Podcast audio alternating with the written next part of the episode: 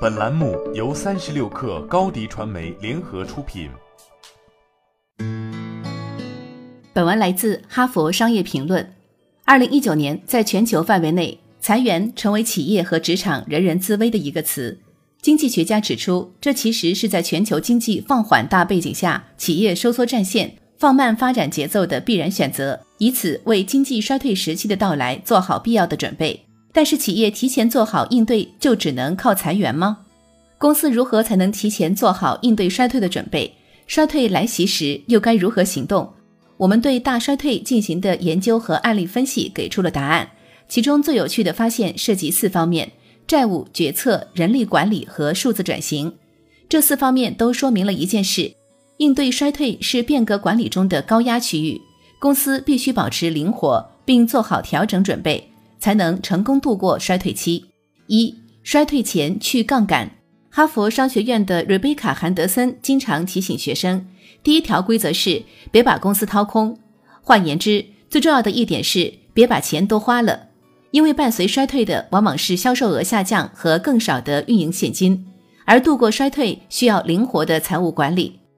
研究表明，在经济衰退期间，债务水平高的公司尤其容易受到影响。债务越多，你需要用来支付利息和本金的现金就越多。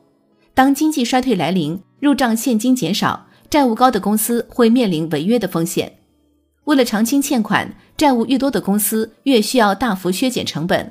往往被迫裁员，大幅削减成本会削弱公司生产力和进行新投资的能力。杠杆实际上限制了公司的选择，迫使他们做出不情愿的选择，让他们没有太多适时行动的空间。二、替代裁员的举措。经济低迷时期，一定的裁员不可避免。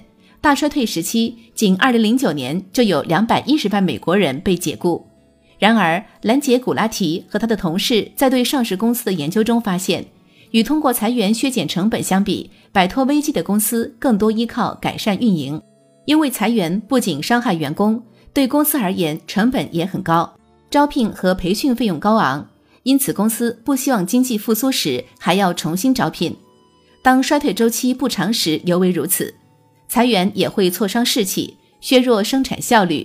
而处在衰退期的公司无力应付这些后果。幸运的是，裁员不是降低人力成本的唯一途径，公司还可以考虑缩短工时、休假和绩效薪酬作为裁员的替代方案。两千年股市崩盘后，霍内维尔解雇了近两成员工，在随后的经济衰退期处境艰难。当二零零八年大衰退来袭时，公司采取了不同方法，比如霍内维尔选择为员工提供无薪或减薪假期。这样保住了大约两万个工作岗位。尽管2008年的经济衰退更加严重，但大衰退时期，霍内维尔在销售额、净收入和现金流方面都比2000年表现要好。休假和减少工时的另一个好处是，与裁员一样，公司可以自行决定哪些员工受到影响。相比之下，全面减薪或冻结招聘忽略了员工的生产效率，可能起到反作用，有损士气，甚至流失最高效的员工。类似冻结招聘会不加区分地影响每个部门，没有考量不同职能应聘者的价值。三、投资技术，人们很容易将衰退期视为闭关求稳期，然而经济低迷实际上鼓励采用新技术。我们发现，在经济低迷的时候，公司不仅更加挑剔，还变得更加数字化。在美国受到严重打击的地区中，公司也增加了对信息技术的投资。推动了发布职位中 IT 技能需求激增。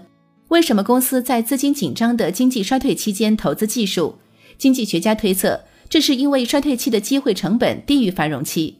当经济状况良好时，公司有强大动力，尽可能提高生产力。如果公司转移部分资源投资新技术，就会白白错过赚钱机会。但是，当愿意购买公司产品的人变少了，公司产能也不再需要马力全开。运营预算可以释放到 IT 项目上，且不会对销售产生影响。因此，从某种意义上来说，经济衰退期间应用技术的成本变低了。另一方面，数字技术让公司能更灵活应对产品变化、数量变化以及世界各地的供应链移动，可以帮助降低成本。好了，本期节目就是这样，下期节目我们不见不散。欢迎加入三十六氪官方社群，添加微信 hello 三十六氪，h e l l o 三六 k 二，获取独家商业资讯，听大咖讲风口，聊创业，和上万课友一起交流学习。高迪传媒，我们制造影响力。商务合作，请关注新浪微博高迪传媒。